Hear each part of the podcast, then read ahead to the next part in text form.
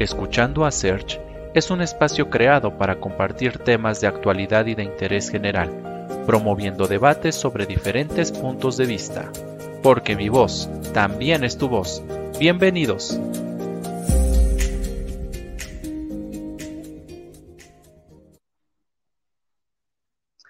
¿Qué tal amigos? Muy buenos días. Eh, sean bienvenidos a este cuarto capítulo de nuestra cuarta temporada de Escuchando a Search. Y en esta ocasión tenemos nuevamente un invitado de lujo, quien nos va a compartir un poquito de su trayectoria, un poquito de su experiencia. Eh, ahora vamos con un ámbito, eh, pues igualmente artístico, pero desde la perspectiva de la danza. Hemos hablado con actores, hemos hablado con productores, con modelos y demás, pero ahora vamos a hablar de una cuestión que también a mí me apasiona mucho, que es el baile. Y este invitado pues tiene una gran trayectoria, yo creo que ustedes lo, conocen y si no, por lo menos han visto su trabajo porque tiene una amplia experiencia eh, trabajando con artistas de primer, primer, nivel y les voy a hablar un poquito de él antes de, que lo tengamos aquí en esta charla. Él, eh, de formación artística académica, pues estuvo en el ballet folclórico eh, eh, en la Universidad de Guadalajara, en Puerto Vallarta, eh, estudió danza, canto y actuación en la Escuela de Arte de Manolo Fábregas del Teatro San Rafael de México, eh, danza en el conservatorio dirigido por el profesor Guillermo Maldonado, en el estudio Sergios México, en eh, Condesallín, México, en donde estudió jazz y estilo, eh, danza en Los Ángeles con los maestros Alex, Magno, Helen Phillips y Sion Chisman. danza, Joe Tremaine, Dance Studio en Los Ángeles también, en Broadway, eh, en el Florence Dance Center de la ciudad de Florencia y Edge Performing Arts Centers de Los Ángeles, California. Dentro de su experiencia profesional ha colaborado en teatro con obras como Robin Hood, eh, es un musical con Alejandra Ábalos, eh, por la calle de Alcalá, una revista musical en el Teatro de los Insurgentes, y Las Leandras, que también es revista musical con Irán Geori en el Teatro de la Ciudad de México. Independientemente de esta formación, él ha generado y ha participado precisamente en conciertos como coreógrafo, como bailarín, como diseñador de imagen. Escuchen nada más los artistas con los que ha estado. Podemos hablar de Ricky Martin, Menudo, Yuri, Timbiriche, Angélica Vale, Garibaldi, eh, Jeans, Flavio César, Cairo, Elvis Crespo. Y bueno, la lista es interminable. Pero pues eh, para no extendernos más con su presentación y que de hecho mejor él nos lo comparta, me eh, complace recibir en esta mañana a Luis Roberto Pérez. ¿Qué tal? ¿Qué tal, buenos días. ¿Cómo estás? Yo feliz verdaderamente de estar aquí contigo. Gracias por la invitación para, por así que poder estar presente frente a tu público y pues nada, contarte todas mis patoaventuras durante 35 años que llevo de carrera básicamente en esta, en esta industria, en esta historia. Muchísimas gracias. No, al contrario, gracias a ti por el tiempo y mira, 35 años que que también el día de ayer tuvimos un invitado que cumplió 24 años en la parte del periodismo de espectáculos y dice, bueno, son 24, 24 años, ¿no? Le digo, sí, se dice tan sencillo, pero realmente es casi una vida ahí, ¿no? Digo, no una vida, media vida, pero sí está ahí. Y creo que creo que eso nos, nos ayuda muchísimo a, poder compartir esas experiencias y a poder precisamente transmitir eso que tanto nos apasiona, ¿no? Eh, yo creo que, cada, cada, uno de nosotros nacimos para un fin y cuando lo compartimos creo que hemos cumplido precisamente con esa misión que tenemos aquí en este planeta terrenal, ¿no? Así es, qué hermoso, sí, justo. Bueno, Luis, bueno, Luis Roberto, este, una, una pregunta eh, para iniciar esta, esta cuestión. Vámonos. ¿Cómo es que llega? Exacto. ¿Cómo es que llega Luis Roberto a la danza? Él de pequeño estudió baile, eh, la mamá lo mandaba a los cursos de verano, o fue iniciativa propia? ¿Cómo es que llega Luis Roberto Fíjate que fue muy curioso. Yo básicamente, bueno, mis amigos de la primaria, secundaria, pues éramos como ya sabes, muy unidos, un equipo en Puerto Vallarta, todo esto, en la hermosa ciudad de Puerto Vallarta. Este, entonces ellos estaban en un baile folclórico, justamente dos de mis compañeros. Entonces yo era como que los escuchaba y decía, oye, que el folclore. Ahora, obviamente desde super primaria chiquito, sí me metían al festival del Día de la Madre y que me metían al festival, ya sabes, lo típico, eso, es, fue inevitable porque siempre fui bailador desde chiquitito, o sea, me encantaba en las fiestas de casa, pues me ponían a bailar y que, ay, que baile, que baile, y yo como loquito brincando. Entonces, esa chispa siempre la, tuve, siempre la traje, pero nunca la tomaba como en serio para mí. O sea, no, procesaba todavía la situación de lo que iba a ocurrir en mi vida y en lo que me iba a convertir, ¿no? Todo, ahora. Este, entonces, eh, era el bufoncito de las fiestas y de pronto, te digo, mis amigos bailaban folclore y yo dije, ah, yo quiero ir con ustedes, ¿por qué no me invitan? Ah, sí, vamos, vamos. Entonces me empecé a meter, pero de una manera, te digo, ligera, divertida y ocasional. Entonces, conforme fue pasando el aprendizaje, como me fui metiendo, como fui entendiendo y, como fui descubriendo esa faceta en mí, pues me encantó, lo amé. O sea, te estoy hablando de eso a los 10 años de edad. O sea, entonces yo ya empezaba a digirilloso. Entonces, e, e, ese ballet folclórico tenía pues ya su, su, grupo de bailarines de grandes, ¿no? Su ballet de grandes y su ballet de niños. yo estaba en el ballet de niños.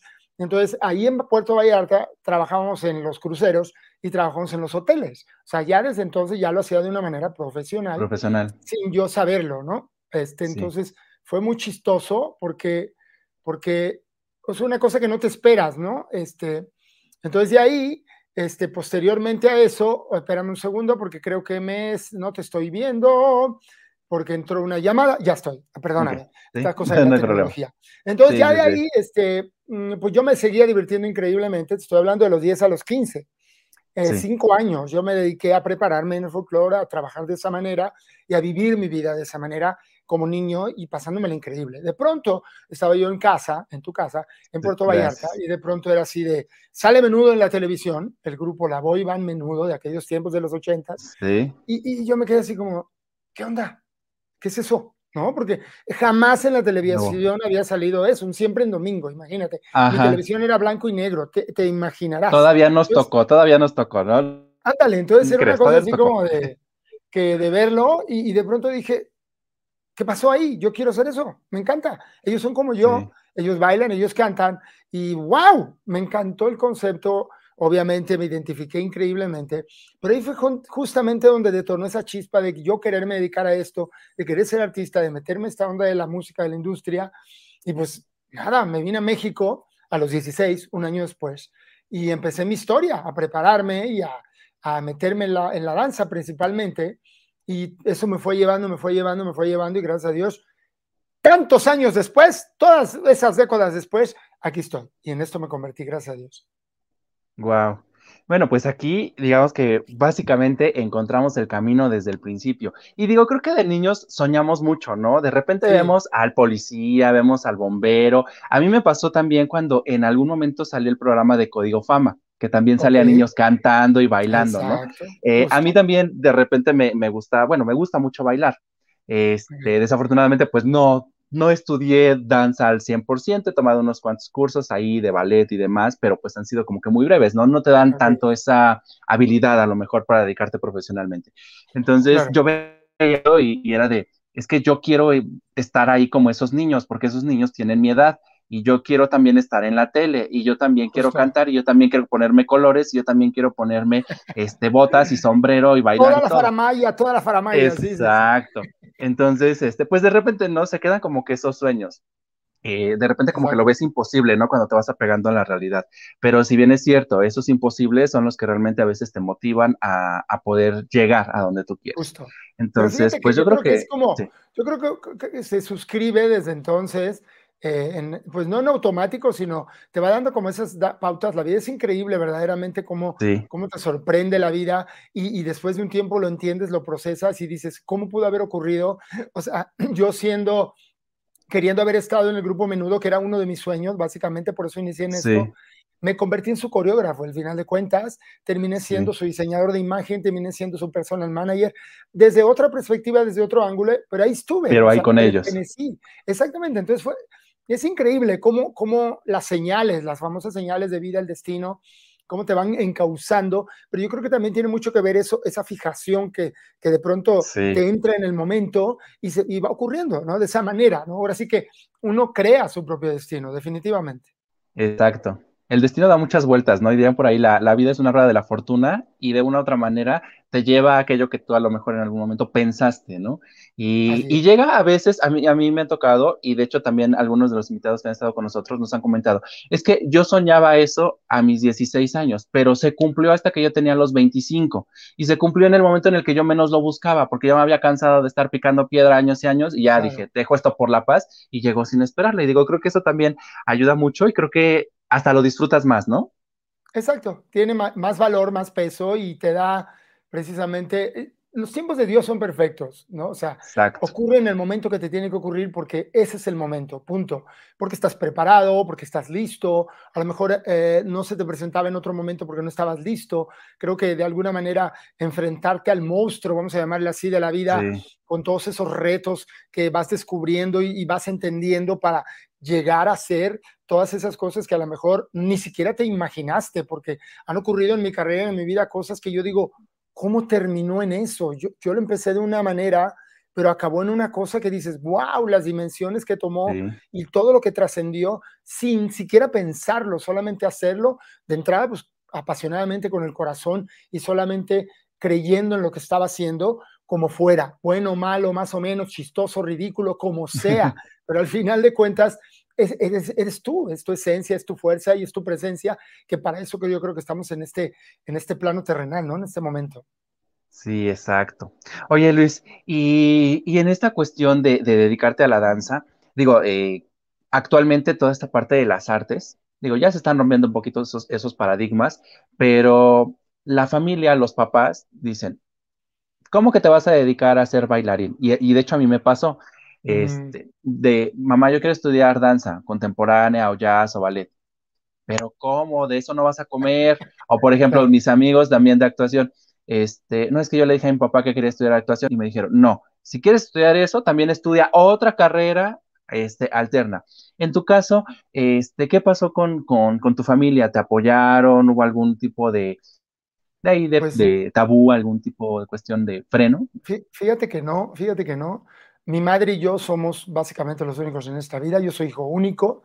Por consecuente, no hubo más familia. Mi familia pues, está un poco alejada. No, no emocionalmente. Estamos muy unidos, pero siempre estuvimos muy lejos físicamente en presencia. Entonces, eh, en ese tiempo mi madre vivía en Sinaloa conmigo y nos fuimos a vivir a Puerto Vallarta.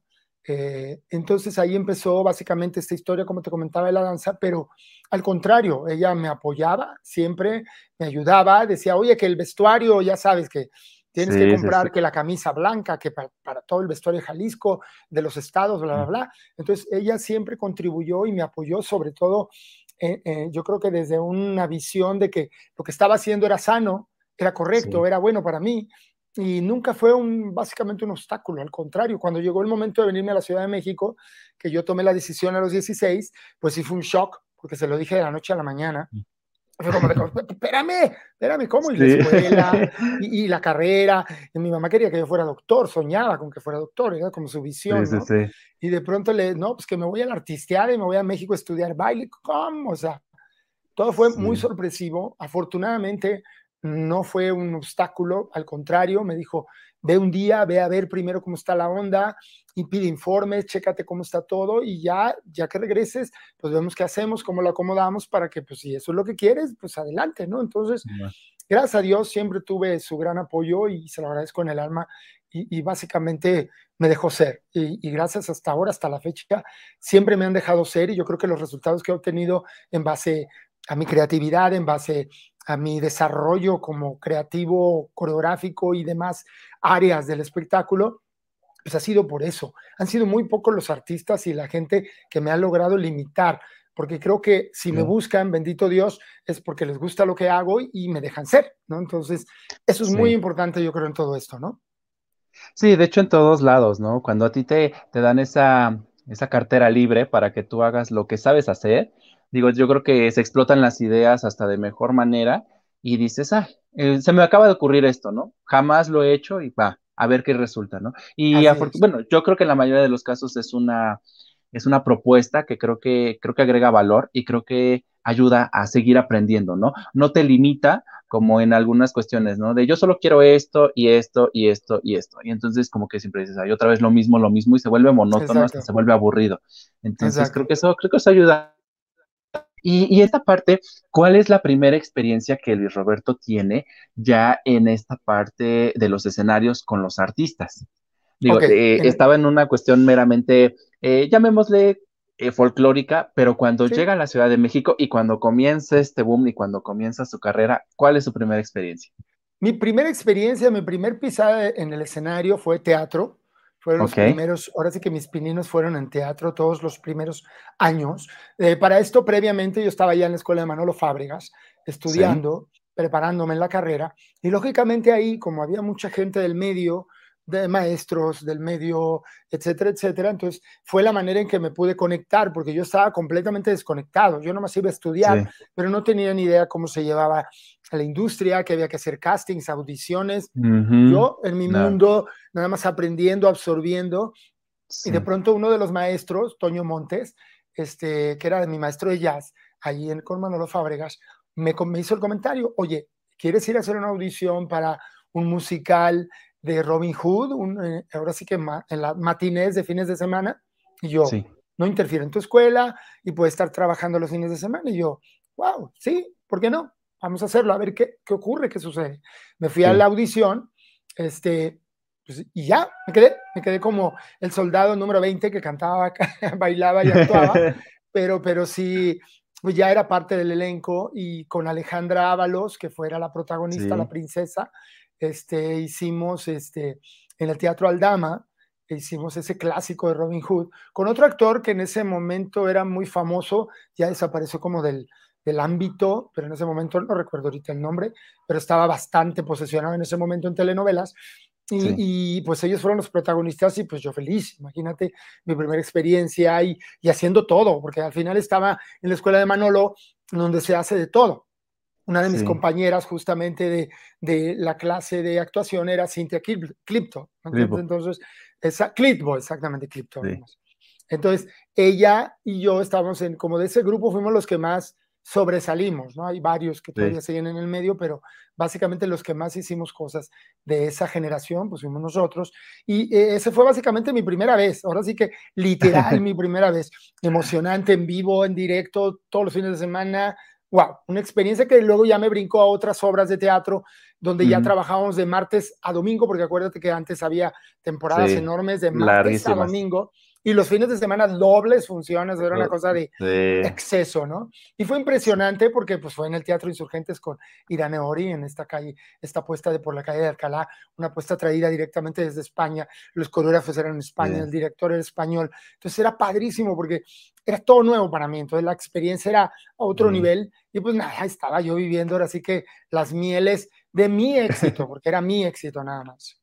Sí, sí, sí. Sí, pues bien, eh, bien trabajado y bien merecido, ¿no? Y, creo que eso también comienza también con, con, con, esta parte de la experiencia, ¿no? Porque el teatro, eh, creo, y digo yo que lo he experimentado unas cuantas veces y amigos que tengo, creo que te da las bases para eh, diversificar y explotar todos esos talentos en la danza, en el canto, desde luego en la actuación. Entonces te da muchas armas, te da muchas herramientas y creo que, creo que es una gran oportunidad y es un gran inicio para la mayoría de los artistas, ¿no? Todo el mundo también precisamente comparte de esa experiencia en el teatro, en la actuación, pero frente a público. No es lo mismo que grabes una telenovela porque te puedes equivocar y hay segunda toma.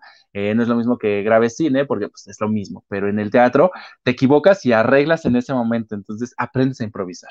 Es lo que hay, papi, es lo que hay. Y obviamente te da un callo y un colmillo impresionante. Y, yo creo que es lo más completo. Es una de las, de las áreas del, espectáculo más completas en el show business y pues en todos lados, básicamente, en todas las áreas eh, del arte, eso es muy, ahora sí que totalmente multidisciplinario, vamos a llamarle el teatro, ¿no? Porque haces de todo. Sí, sí, exacto.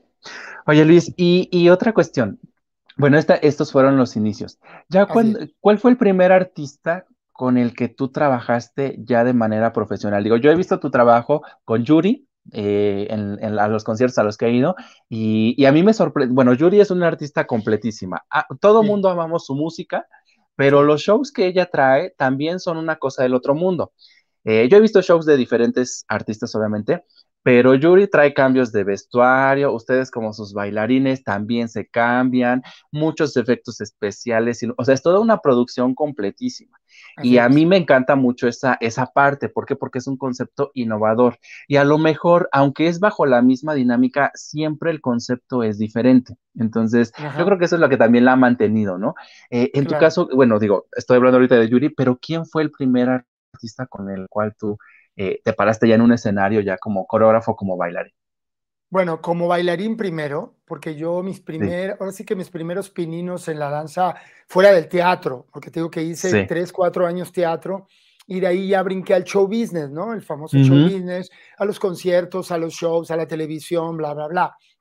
Mi primer artista no fue Yuri, mucha gente lo puede llegar a pensar porque han sido 30 años de carrera con ella que son muchísimos de los 35 que llevo de carrera. O sea, entonces dices tú, sí, una vida compartida.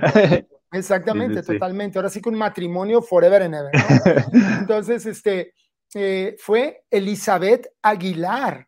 Es una playmate, una actriz de aquellos tiempos que fue muy famosa también en aquel momento de las vedettes, que en ese momento el vedetismo estaba muy fuerte en, en su auge. Exactamente, con Lila Deneken, con Olga Briskin, con bueno, muchísimas. Y Elizabeth Aguilera era justamente una de esas vedettes que además actuaba, además cantaba. Esa fue mi primera artista con la que yo pisé un escenario bailando. O sea, y fue, te voy a decir, sabes que era muy, mucha presión, te voy a decir por qué.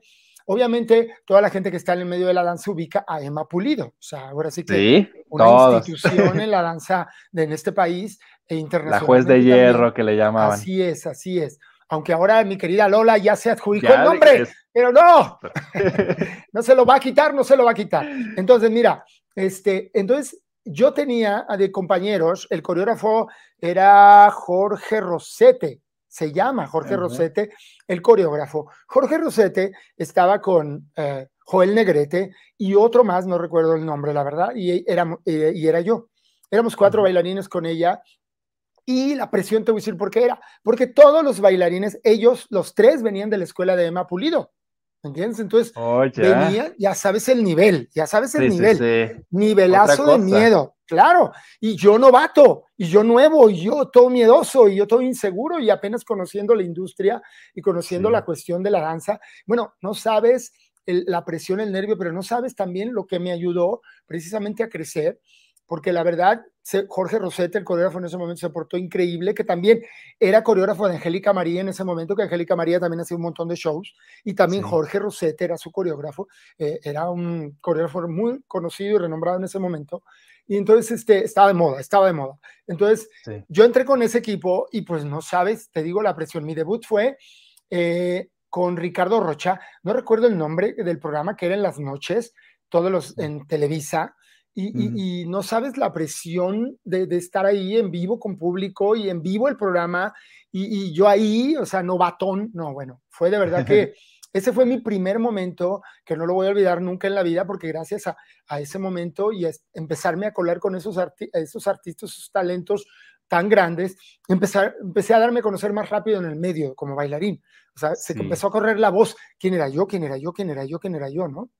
Entonces, eso fue lo que ocurrió ese fue mi debut con Elizabeth Aguilar y, fue una experiencia increíble. y de ahí empezaron a venir obviamente otros artistas. Como bailarín primero, estuve como bailarín. Yo me vine a, convertir en coreógrafo hasta que aparecí con Yuri en 1989. O sea, ese fue ya mi parteaguas entrando con Yuri del 88 al 89. Fui bailarín de ella nada más. Éramos dos, dos bailarines Rogelio Montalvo, que era el coreógrafo en ese momento, y yo, éramos los dos. Y de pronto Rogelio tuvo una situación ahí que dejó de estar con Yuri y a mí Yuri me pasa la estafeta así de la nada. Luis Roberto, ya eres el coreógrafo, espérate, o sea, ¿cómo? Espérate, dame chance, ¿no? Entonces, ¿en qué momento? O sea, por eso digo que la vida te sorprende y la vida de pronto te acomoda de una manera que dices tú, wow, pero debes estar listo para agarrar las oportunidades. Por eso son, es muy importante estar preparado siempre porque si yo no hubiera agarrado esa oportunidad en ese momento, le hubiera tenido miedo, le hubiera dicho que no, hubiera huido o no hubiera dado el ancho simple sencillamente, cuello. Yo no hubiera hecho la carrera que hice con ella y por la carrera que gracias a Dios, eh, por, ese, por esa ventana, Yuri ha sido la ventana más grande en mi carrera, gracias a ese trabajo que la gente veía, pues empezaron a aparecer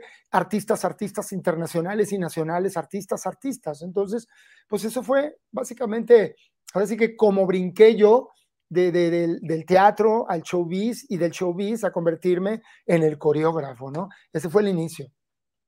Wow, Mira, y sí, yo creo que muchos estamos casados con esa idea. Al menos yo también tenía esa, esa idea errónea que habías comenzado con Yuri, pero mira, es, es interesante, digo, que, que conozcamos precisamente los orígenes, ¿no? Y es que normalmente nos asocian con, con aquellas eh, personas con las que hemos trabajado más o con quien realmente iniciamos en el medio. Entonces creo que Creo que esa es la, parte de confusión que se da. Pero mira, qué bueno que ya, ya ahora sabemos los inicios y que ya, ya también sabemos esta parte de la transición de bailarina a coreógrafo.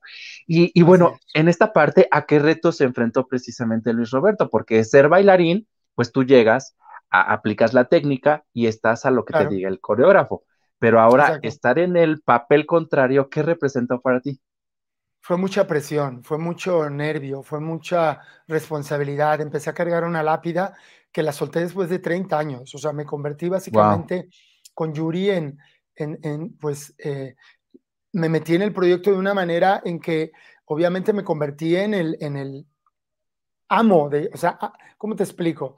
Ah, en la mano derecha, básicamente, de Yuri, en el escenario. O sea, me convertí en eso y, yo adquirí esa responsabilidad hasta el grado que duró, te digo, 30 años y, y ha sido, pues básicamente, eh, pues todo. Yo creo que traigo una escuela impresionante con ella. Ella es exigente, ella es perfeccionista, ella es evolutiva, ella es vanguardista, ella es muy profesional, eh, muy ética. O sea, ella es todo en ese sentido, en esa parte, pues yo absorbí, adquirí juntos de la mano, pues caminamos de esa manera y de esa forma y yo me convertí básicamente pues en un jury en la danza, en el baile.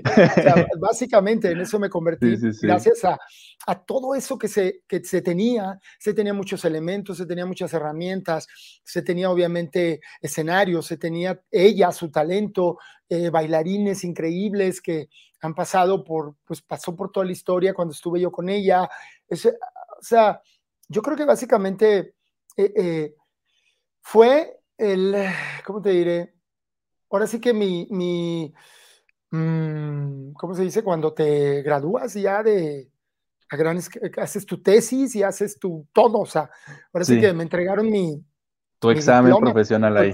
Todo, todo, o sea, pero ¿cómo, ¿cómo fue? O sea, honestamente mucho miedo al inicio porque no tenía yo la experiencia, la verdad, y sobre todo manejarla a esos niveles pero yo creo que, ¿sabes que Acepté el reto, primero que nada, yo creo que eso fue la parte importante. Me estuve de la mano, no estuve solo en el inicio, cuando yo se montó el primer show de ¿Sabes lo que pasa? Donde estábamos, este, vino el, apagón, el apagón, no, pero el show de ¿Sabes lo que pasa? Donde estaba, este, pues todas esas canciones de ese disco, excepto el apagón, porque ahorita te, te platico por qué se para el apagón, este, con Javier García, otro de los coreógrafos importantes de este país, eh, mexicano, que también ha trabajado con grandes artistas. Yo no podía, yo la verdad estaba como muy, no puedo con el paquete, es demasiado para hacerlo solo. Entonces yo hablé con él, él estaba en Los Ángeles estudiando en ese momento, él venía desde el ballet de Milton Gio, después del ballet de Milton Gio se fue a Los Ángeles a preparar, entonces yo ya lo conocía y entonces tuve la oportunidad de uno de los viajes de Yuri, hablar con él, sentarme con él y decirle, hermano, por favor, apóyame, porque yo estoy, sí que literal, en pañales verdes, o sea, en pañales, y necesito comenzar toda esta historia, hacerla, y necesito ir contigo de la mano. Me dijo, sí, vamos a hacerlo juntos. Entonces, ese show en el patio, el debut en el patio que hicimos temporada, me acuerdo que eran 12 conciertos que hicimos en el patio, cada fin de semana teníamos dos funciones. Este, él, él participó de la mano conmigo. Entonces lo hicimos juntos, ideas de él, ideas mías, creativas, él con su concepto americano, yo con mi idea un poco más aterrizada a México y a lo que Yuri creía y pretendía, porque pues, yo ya la conocía. Entonces, pues, ahí fuimos de la mano. Entonces, estuvimos el inicio de eso, que fue básicamente el montaje de ese espectáculo, pero de pronto, de la noche a la mañana, este Javier, pues por situaciones, ya nos desprendimos, él siguió su, carrera, yo ya estaba solo, el show ya estaba montado, entonces lo que hice, vino el disco, eh, la canción del apagón, que iba a ser sencillo. Ese no estaba en el show, ese no estaba en ningún lado. salió de la noche a la mañana y la disquera dice, este es sencillo y es sencillo ya. Para la próxima semana estamos en los premios Heraldos y es el debut. Y yo, ¿cómo? Espérame, una semana, no manches, yo ya solo, ¿qué voy a hacer? ¡Wow! Y mira, curiosamente, ha sido la coreografía más icónica de la carrera de Yuri. O sea, y, es lo que te digo, lo que es la vida, es muy extraño.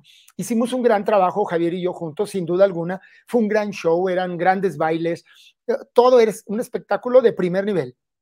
Pero de pronto, ya no te digo el apagón, y yo rápido, y yo con mis ideas, y yo, pues lo que me salió en el momento, ahora sí que me dejé llevar, lo que me fluyó, y se convirtió, gracias a Dios, en la canción icónica de ella. Y yo feliz, porque de a partir de ahí justamente fue cuando ya perdí completamente el miedo y dije, pues cómo no, sí puedo solo. Ahí está la prueba.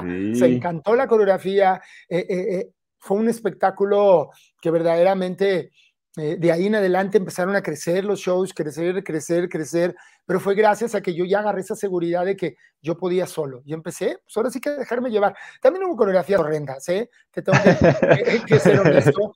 Coreografías espantosas que decía yo, ¿qué es esto? Después de que las veía allá y decía, ¿cómo pude haber hecho esto? Y con muchos artistas, o sea, con artistas como Mercurio, con artistas como MDO, o sea, de repente es cosas que dices, wow, cómo me salió esa idea en ese momento tan espantosa.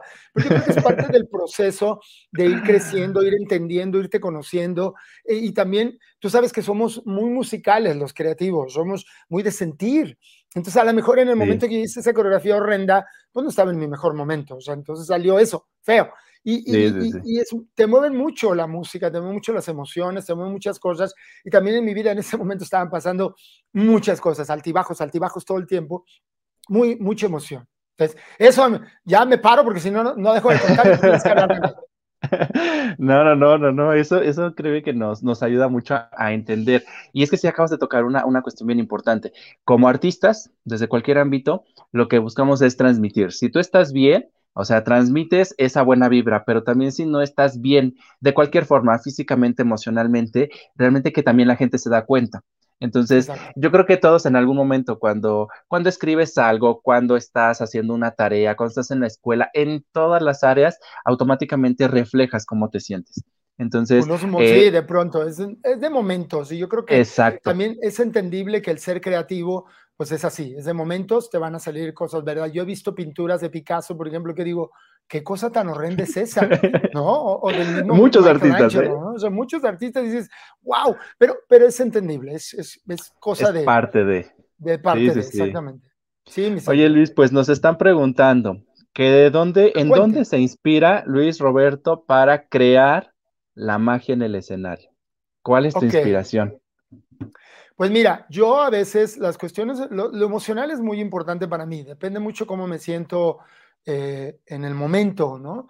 Trato de estar obviamente siempre lo más tranquilo y zen posible para que la, que la magia fluya sola. soy muy espontáneo, fíjate que soy muy espontáneo, no me gusta realmente eh, programarme, o sea, eh, llegar, llevar todo ya escrito o llevar todo ya como muy en un esquema, porque siento justamente se pierde todo ese encanto y esa, esa, esa sensación momentánea. Entonces yo lo que hago mucho es eh, pongo la música, eh, sí me empapo un poco del proyecto, ¿no? Y escucho música o de pronto veo al artista y digo, ok, el artista va por aquí, va por allá, quiere esto, eh, depende de la línea musical, etcétera, etcétera. Entonces, ¿qué hago? Hago ese collage mental, lo echo en mi licuadora de mi cabecita y primero lo, medio lo proceso rico, o sea, sin estresarme. Y de pronto, ya cuando llego al montaje, ahí mismo lo creo, o sea, pongo la música y empiezo a escuchar. Y, de ahí mismo empiezo como a alucinar y digo, ok, para acá, entonces no, pero esto se puede hacer así, pero no, oh, mm, ah, hago un mapa mental. Curiosamente, eh, que al ratito vamos a hablar un poco más del tema de las estrellas bailan en hoy, pero la gente de la producción me decía, es que me encanta verte en tu proceso creativo, porque te vemos y es como, te encierras, cierras los ojos, empiezas a hacerle así y, ah, ah, ok, va, mueve las manos escuchas, vuelves a poner la música, vuelves a escuchar y de pronto dices, ya está. Y en el ya está, pues empiezo a montar. Pero nada más, o sea, es una cosa muy chistosa. Yo creo que tiene mucho que ver también con el tiempo. El tiempo, eh, la experiencia, ya son demasiados años haciéndolo. O sea, ya, ya en mi mapa creo, ahora sí que en mi mente creo el mapa instantáneo, e inmediatamente lo plasmo en físico y empiezo a manipularlo, ¿me entiendes? Y entonces ya juego con las herramientas, tanto como me lo va dando el artista, el bailarín, tanto como yo lo voy visualizando y digo, ah, no, eso no, no me gusta, entonces ya quito, le doy la vuelta por acá. Ahora, soy mucho así, te digo, no puedo hacerlo de otra manera. Cuando lo he hecho de otra manera, pues a veces lo hago solo por el caso de que si tengo prisa, que tengo que montar algo y es para allá, entonces sí lo llevo preparado de casa y digo, ok, lo armo en casa y digo, ok, ya llego, entonces ya la idea ya está clara, tú, tú, tú, tú, tú, y lo monto rápido. Solo en esas ocasiones es cuando lo hago de esa manera, pero no me gusta. Yo básicamente soy muy, muy, muy momentáneo. Ahora, ¿en qué me inspiro? La música, la música es mi, es mi droga, es mi éxtasis, es mi todo, o sea, penetra por mi cuerpo y, me mueve y, escucho los tambores o la, guitarra o escucho las voces, la línea melódica y digo, wow, y, puedo hacer esto aquí, puedo hacer esto acá. Me engancho demasiado de eso. Entonces, eso es básicamente mi proceso y mi inspiración. ¿no? Sí, porque al final la música y obviamente los movimientos de un bailarín siento que para que tengan ese sentido tienen que estar coordinados. A mí me ha tocado ver, por ejemplo, trabajos, o me ha tocado ver montajes, digo, de cualquier tipo, y de repente como que dije, pero es que no van al ritmo, es que como que este paso no quedó, y como que, o sea, estuvo la canción por un lado y el bailarín por otro. Entonces creo que esa parte de, de alinear la música con lo que realmente se quiere expresar, creo que es clave, ¿no? Es lo eh, orgánico, ¿no? Es lo orgánico, es lo orgánico de las cosas, tiene que ser orgánico para que fluya. Ahora, nosotros, cada quien produce eh, cierta eh, corporeidad, ¿no? O sea, no, no todos nos movemos iguales, ni todos lo hacemos de la misma manera. También es muy importante, aparte de, de crearlo y de hacerlo, que, que, cuando lo plasmes en las demás personas lo sientan orgánico. De repente a veces sí se les hace un poco extraño porque yo de repente soy mucho de usar mano derecha con pie derecho, aunque tú no lo creas, o sea, y suena extraño porque, claro, y la gente dice, pero no tiene que ser al revés, o sea, al contrario, le digo, no necesariamente, o sea, no necesariamente, o sea, pero hazlo de esa manera, se va a ver diferente y le vamos a dar otro contexto. Ah, ok, y lo sienten extraño al principio porque es natural, porque yo produzco un movimiento orgánico diferente a los demás, entonces, pero hay que sabérselos eh, introducir, eh, eh, enseñar y dirigir para que ellos lo lleven a su, a su corporeidad y pues se da padre, ¿no? Al final, que es lo único que queremos. Sí, sí, sí. Oye, Luis, y saliéndonos un poquito de esta parte, ¿cómo es que llega a, la vida de Luis Roberto esta parte de Vanguard Dance? Digo, espero haberlo pronunciado bien. Eso. Sí, no, así es, justamente Vanguard Dance. Fíjate que primero se llamaba Hatphone Pro Music, que viene siendo como mi compañía personal, o sea, la, la que siempre antepongo, porque digo, eh, yo me manejo como artista al final de cuentas, pero sí tengo esta, esta compañía que es la que me representa, entonces es la que se antepone, ¿no? Entonces Vanguard siempre en cosas oficiales está presente, en cosas formales, en cosas serias, pues siempre está adelante, ¿no? Porque es, es mi compañía. Entonces, ¿cómo nace Hatphone Pro Music? Viene de Hat Funk, porque cuando yo inicié en toda esta historia de la música y de la danza, pues el funk estaba muy fuerte, con Janet Jackson, con Michael Jackson, con toda la época eh, ochentera, funkera. Entonces, exactamente. Entonces dije, Hat Funk, wow, o sea, funk caliente, wow, para mí era como, uh. Entonces, Pro Music, eh, de profesional, música profesional. Entonces, ahí se armó esa compañía que la evolucioné a Vanguard Dance porque dije, tiene que cambiar, los tiempos han cambiado, yo también he cambiado, toda la vida ha cambiado, entonces Vanguard por vanguardia, obviamente, y dance por baile. Entonces, así fue como se creó Vanguard Dance. Entonces, ya, y ahí está, presente en mi vida y pues básicamente me encanta el nombre, seguirá el resto de mi vida. Algún día a lo mejor pondré una escuela que se llame Vanguard Dance o, o pondré algo que se llame Vanguard Dance, ¿no? Pero, pero me encanta, yo feliz porque creo que tiene, tiene, tiene onda, tiene onda, me gusta lo que tiene. sí, sí, sí. Oye Luis, y bueno, ahora sí, vamos a, esta cuestión. La semana pasada vimos esta pues esta gran final de las estrellas bailan en hoy, a mí me tocó ver una cápsula que te hicieron en el programa de Cuéntamelo ya, donde precisamente vimos ese nivel de exigencia que ahorita nos comentaste de Yuri, el nivel de profesionalismo y, calidad en los montajes y demás, y que creo que obviamente es lo que tú llevas también al, escenario con, los bailarines. Cuéntanos un poquito de esa experiencia, digo que, fue una, una cuestión de un reality, pero entre semana y, y en mañana cosa que normalmente nosotros como televidentes estábamos acostumbrados a ver en domingos por la noche. Entonces, claro. ¿cuál fue la experiencia para ti? Fíjate que grandiosa. Primero de entrada te digo que ha sido mágica. Yo nunca había estado en reality, reality de baile como tal. Estuve en una cosa que se llamó Pop Stars, que lo pasaron por Canal 5, ah, donde salió justamente esta niña María León. Ella salió de ese grupo. Este, entonces era un reality un poco diferente, porque era crear una, una girl band, o sea, de un grupo de chicas.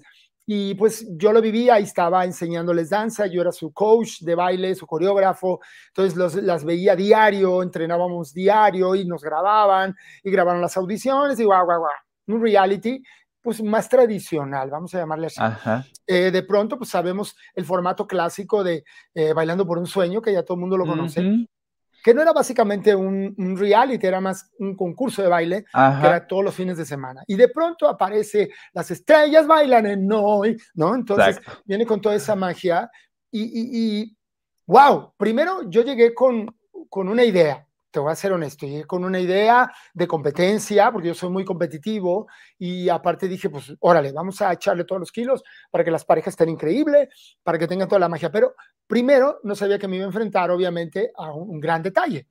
Jamás en su vida, escúchame, el 98% en su vida habían tomado clases de baile, en su vida habían hecho eso de baile, o sea, nada que ver. Entonces, ese fue el primero, el primer órale, ¿con qué, tengo aquí? Iniciamos, éramos dos coreógrafos, Memo Telles y un servidor, y cada eh, coreógrafo tenía cuatro parejas, eran ocho parejas para iniciar.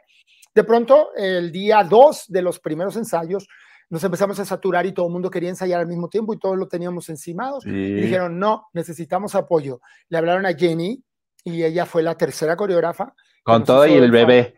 Con todo y el bebé. Así es. Llegó mm. ella feliz, encantadora, adorada. Entonces, este, le, le repartieron un par de, yo me quedé con tres, eh, Memo con tres, y ellas se le pasaron dos, dos parejas. Entonces, así iniciamos. Yo tenía a Paul y Tania, tenía a, este, a, ¿cómo se llama? A Lambda y a Mariana, y la otra pareja al principio era Maki y Tinieblas. Pero entonces me quitan a Maki y a Tinieblas, a, Moy y a Marisol también. Ah, entonces, me quitan a, entonces se lo dan a Jenny y hice el paprimer baile con ellos tres, con estos tres que te estoy comentando. Obviamente Lolita Cortés me destrozó, me acabó, dijo, eres, eh, o sea, tus coreografías parecen tablas rítmicas, ¿qué onda con eso? Cuá, cuá, cuá. Y yo dije, espérame, espérame, espérame, mija. O sea, primero de entrada, pues respeto mucho tu decisión, pero es tu visión de las cosas, no es la de todo el mundo, y pues está bien, si tú así lo quieres catalogar, adelante. Pero segundo, yo le dije en ese momento al aire y en vivo a Televisión Nacional, le dije, es la primera semana, llevan un proceso. O sea, tampoco quieras que bailen de la noche a la mañana increíblemente. Si es gente que en su vida ha bailado, dale tiempo, ¿no? Esa fue la cuestión. Entonces, bueno, de ahí fue desarrollándose, yo feliz con Politania, eh, con su magia, con su chispa, divertidísimo. Pero el reality me fue sorprendiendo porque yo te digo, yo al principio no lo entendía y yo estaba, yo me molestaba mucho con muchas cosas y reaccionaba a muchas cosas detrás de cámara que obviamente la gente nunca sabe. Pero si era una cuestión de, ¿qué está pasando? No entiendo las críticas, no entiendo los comentarios, no entiendo nada. O sea, era como, no entiendo nada.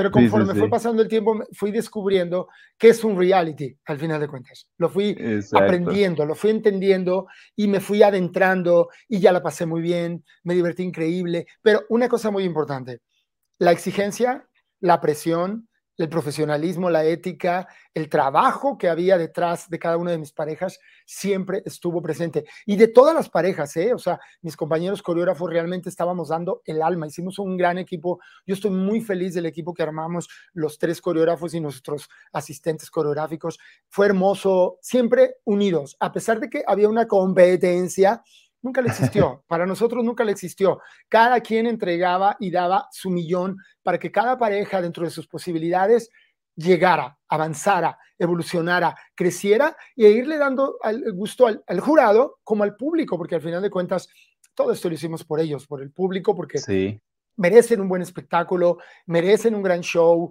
merecen el respeto y sobre todo, ¿sabes qué? Lo que más me llevo de todo este es el aprendizaje que tuvieron las parejas. No sabes cómo, o sea, emocionalmente eh, eh, en sus personas, el aprendizaje que se llevan seguramente les va a servir para la vida increíble y van a entender muchas cosas de, de lo que se hace en la danza que jamás tuvieron idea y lo que se tiene que hacer y respetan más ahora sí a los bailarines y a la danza gracias a todo esto que tuvieron que vivir y cómo crecieron. De verdad que es impresionante.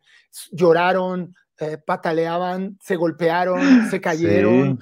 No, no, no, no, una cosa impresionante que de verdad que lo que vieron al aire era nada, era súper así. Sí, sí, lo creo a la magnitud de las cosas, pero las estrellas bailan en hoy, una primera temporada que espero parece ser y se habla y se amenaza que viene la segunda, temporada, esperemos que así sea. Y pues nada, feliz, feliz de estar en este proyecto con Andrea Rodríguez, que se lo agradezco en el alma, y pues ahí, en mi casa, Televisa, que toda la vida he estado ahí. Sí, sí, sí. Pues un proyecto, eh, yo lo empecé a ver, digo, porque sí me gusta ver las, las coreografías y cuando eran los artistas dije, bueno, pues vamos a ver, ¿no? Porque eh, los conoces como, como actores, ¿no? Y dices, bueno, vamos a ver qué tal baila. Eh, no me negarás, hay, hay personas que a pesar de ser actores, también se les da eso del baile. Por ejemplo, también había conductores y demás. Pero hay a quienes dices, híjole, parece que tienes dos pies izquierdos y a veces por más que tratas de explotarlos, de explotarlos, dices, híjole, pues vamos a tratar de que salga algo bien en la medida de tus posibilidades. Y digo, creo que ahí teníamos de todo, ¿no? Porque había gente joven, había gente, pues no tan mayor, pero sí con ciertas limitantes. Luego los ritmos. Eh, yo vi un trabajo de producción también impresionante, o sea, no, no, solo era la pista, sino que en algún momento vi que llevaron hasta grupos en vivo, hubo cuestiones de utilería, crear, este, pues toda esta cuestión de, eh, con base en el tema, todo el, escenario, todo el contexto, y eso yo creo que también se agradece porque como televidentes, pues estás esperando ello, ¿no? Sí, sí, bueno, fíjate, que, fíjate, fíjate que te quiero comentar esto, que justamente hay que agradecerle a la estafa, a la gente que está detrás, la producción, que no tienen idea de verdad todo lo que se tiene que hacer, todo lo que tienen que trabajar, las horas, el tiempo, el esfuerzo para lograr hacer un reality diario. Fueron 50 programas al aire. O sea, es demasiado demasiado. Normalmente las temporadas duran tres meses de, un, programa y son cada semana. Ahora era diario, diario. Wow. Increíble, de verdad que yo se lo tengo que agradecer, nos trataron increíble, yo adoro a toda la producción, son grandiosos, son increíbles y de verdad que se merecen el éxito que están teniendo con ese rating espectacular y que seguramente con todo lo que puedan llegar a venir a, hacer de aquí en adelante van a estar, bueno, dándolo todo y sobre todo, ¿sabes qué? Se hizo una bonita familia. El, último día, que fue el viernes 25, en la gran final, nos fuimos todos a celebrar, nos fuimos todos a comer, e eh, toda, o sea, desde la productora hasta el equipo técnico, o sea, todo el mundo agradeciendo, eh, abrazándonos, felicitándonos. Eh, digo, después de todo lo que hicimos, yo creo que el COVID nunca estuvo presente, gracias a Dios, porque estuvimos todo el tiempo juntos, todo el tiempo juntos, muchas horas juntos, encerrados en salones de baile. Entonces, a bendito Dios, no tuvimos ese problema durante todos los dos meses y medio que estuvimos ahí. Pero sin duda alguna, wow con la producción de hoy y toda su gente. Y pues nosotros incluidos también, ahí vamos, de la mano. Sí, sí, sí. Oye, y, digo, cuando tú coacheas, cuando tú tienes alumnos que, que, estás preparando precisamente para esa, para esa competencia, ¿qué sentiste cuando precisamente gana Lambda y Mariana? Cuando pues llegan a la final y digo, la última coreografía creo que a todos nos encantó. La, la combinación de ritmos, la, la, temática como tal, el aro, digo, Lambda, yo no lo había visto bailar, pero realmente tiene una fuerza impresionante y también tiene una corporalidad también impresionante. Mariana, que viene de un embarazo y dije, wow, ¿qué sintió Luis Roberto con ellos? pues mira, feliz igual que ellos, eh, lo, lo, disfruté de la misma manera. Tú no tienes idea, pero ese programa, el último del viernes, yo lloré desde que empezó hasta que se terminó. de verdad. O sea, las emociones eran muy fuertes por todos, ¿eh? no solamente por Mariana y Lambda, que gracias a Dios ganaron, pero, pero por todos, porque de verdad uno vio el proceso de todos y el sufrimiento, el, sacrificio, la entrega, la dedicación que tuvieron para lograr lo que alcanzaron a lograr durante todo el reality, la evolución, eh, eh, las cosas mágicas, ¿no? el, el, el momento triste de, de boicot mental de Michelle Viet con mi queridísimo, o sea, wow, o sea, es una locura y, ocurriendo en vivo en el momento y dices, no puede ser, es como en las Olimpiadas, ¿no? Te preparas tanto tiempo y de repente llegas y se frustra tu gran momento no, no, no, impresionante. Eh, Marisol con unos, unas situaciones emocionales, porque yo te digo que la vi desde el día uno, la viví el día uno, platicamos muchísimo y ella traía muchos issues en su cabeza de, de traumas, de mm. situaciones de, en, ese aspecto, en ese momento. Y verla llegar al tercer lugar, yo dije, wow, Wow, wow, o sea, entonces, ¿qué ocurre? Este, no solamente llegó Mariana y Lambda al, primer lugar, sino que tenía a mi otra pareja que era Jimena y Raúl, que también eran míos. También son muy buenos. Los dos en primero y segundo lugar, compitiendo ahí por la copa. wow, de verdad, pues eso, amigo, ¿sabes qué? Lloré, me emocioné, lo disfruté, lo viví como tiene que ser, porque además de, de trabajar y de, y de hacer todo esto para la gente, pues también uno tiene, tiene corazón y pues por lo tanto nos mueven las emociones. Y estaba yo de verdad a millón por hora y estoy verdaderamente contento porque sí se lo merecía. Aunque Raúl y Jimena son grandes, muy, muy grandes y también se lo merecían. Eh, Mariana y Landa, el proceso que tuvieron desde el día uno hasta el final, sí fue muy fuerte porque de verdad se entregaron de eso. Yo luchaba Fíjate, ellos bailaron 12 coreografías, 12 coreografías durante toda la temporada. Entonces, imagínate que antes de cada coreografía con Mariana, yo luchaba siempre con ella emocionalmente, porque lloraba todo el tiempo, se frustraba. Es muy este, sentimental. muy sentimental, muy, muy emocional. y entonces, pero, pero como no le salía, ella quería que le saliera a la primera. A la primera.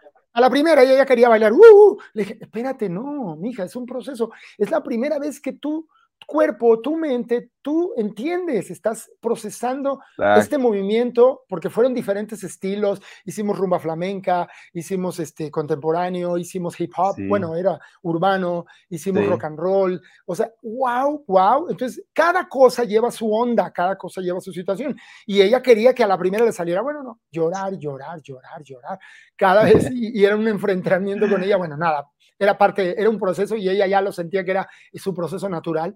Ya las últimas tres coreografías que hicimos de la, desde el, ah, la sentencia que fue el de la máscara, la canción de la máscara, de ahí en adelante ya se lo disfrutó. Hasta entonces se lo disfrutó. De ahí en adelante dijo, basta, me voy a disfrutar todo lo que suceda.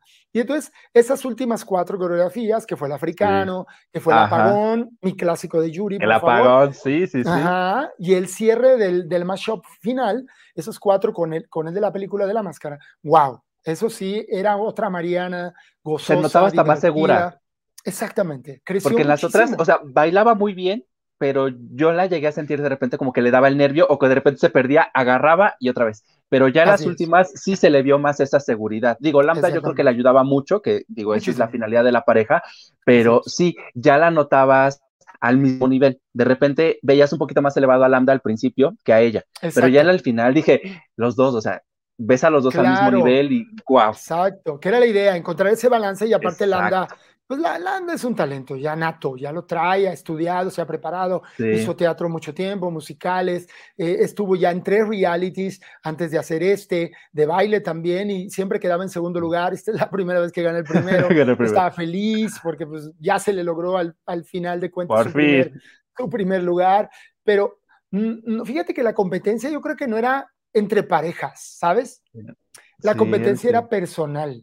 La competencia era con uno mismo, luchar contra uno mismo y dar su millón y que se notara la diferencia desde el día uno hasta el último día. Porque realmente los niveles que se pudieron manejar en el reality, y que eso me parece muy padre, que también el jurado calificaba en base a la evolución de cada quien y la exigencia de cada quien, eso estuvo increíble.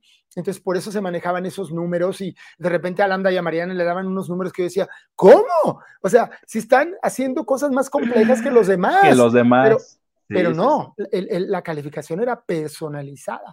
Y eso estuvo increíble porque le dio un valor completamente diferente al reality y de verdad que se las ingeniaron increíble para hacerlo tan diferente a los típicos realities que estamos acostumbrados de baile. O sea, otra situación. Y yo feliz, o sea, feliz.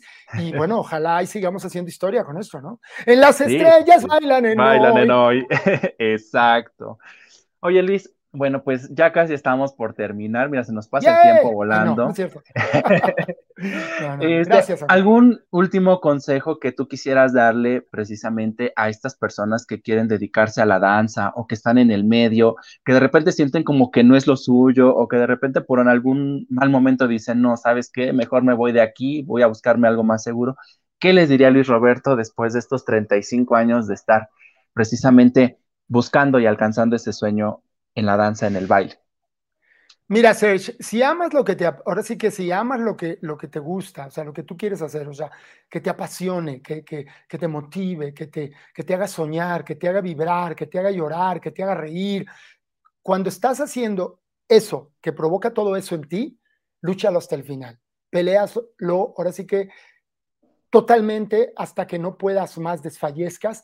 Y seguramente en ese trayecto y ese camino donde estás en tu lucha constante, porque todo en la vida es una lucha constante, sobre todo por ser plenos y ser felices. En la vida venimos a eso, a ser plenos y ser felices, no a conformarnos, no a hacer un trabajo que a lo mejor nos amarga, nos, nos hace la vida más difícil en lugar de hacerla más fácil lo que sea, lo que se te ocurra, lo que, lo que se te antoje. Si verdaderamente lo amas y lo deseas con pasión, lúchalo hasta el final y tus recompensas van a estar presentes en el camino.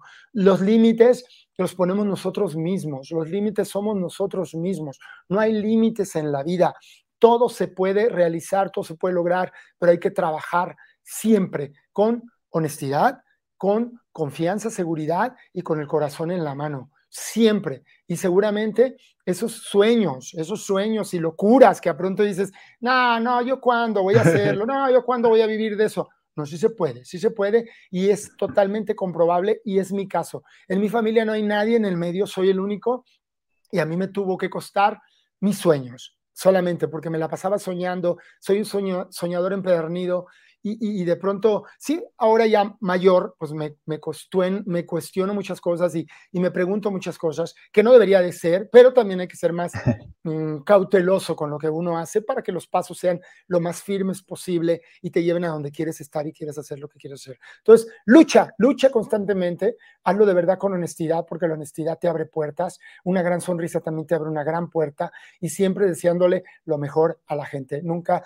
tratando de dañar a nadie, nunca nunca le quites el lugar a nadie. Si te lo ganas, gánatelo por ti, por tu trabajo, nada más, no por mala leche ni por estar tumbando a la gente para llegar a donde quieres llegar. Y vas a llegar, seguramente. Así es de que ese es el consejito que les dejo. Eh, ya saben lo típico, lo normal que todo mundo dice, no a las drogas, no, no, no, o sea, pues, ya cada quien sabe lo que tiene que hacer en la vida. Nada más, por favor, luchen y trabajen mucho por lo que quieren.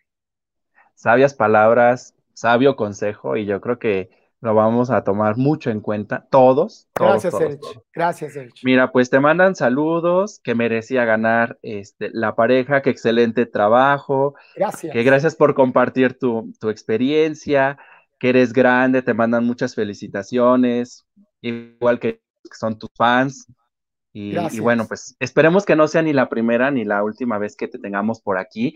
Ojalá y, esperemos si ya la segunda temporada de Las Estrellas Bailan en Hoy, como que hoy en las mañanas nos hace falta algo, y eso que llevamos una semana apenas. Ya sé. esperemos que regrese para, para entretenernos un rato y también, porque en ese momento todos hasta nos volvemos críticos, ¿no? Si pudo, no pudo. Pero bueno, eh, pues igual, ojalá hay algún otro proyecto que tengas, igual podamos compartirlo por aquí. De verdad fue un placer tenerte en esta mañana. Agradezco muchísimo, muchísimo tu tiempo y pues bueno, que sigan los éxitos como hasta ahora. Que sigan, que sigan muchísimos y recuerden, pues si próximamente, no, espérenlo, espérenlo, lo más seguro es que sí. Las estrellas bailan en hoy. Bailan en no se lo Un abrazote, Sergio, les bendiga a todos. Besos, papi. Igualmente, un abrazo, cuídate.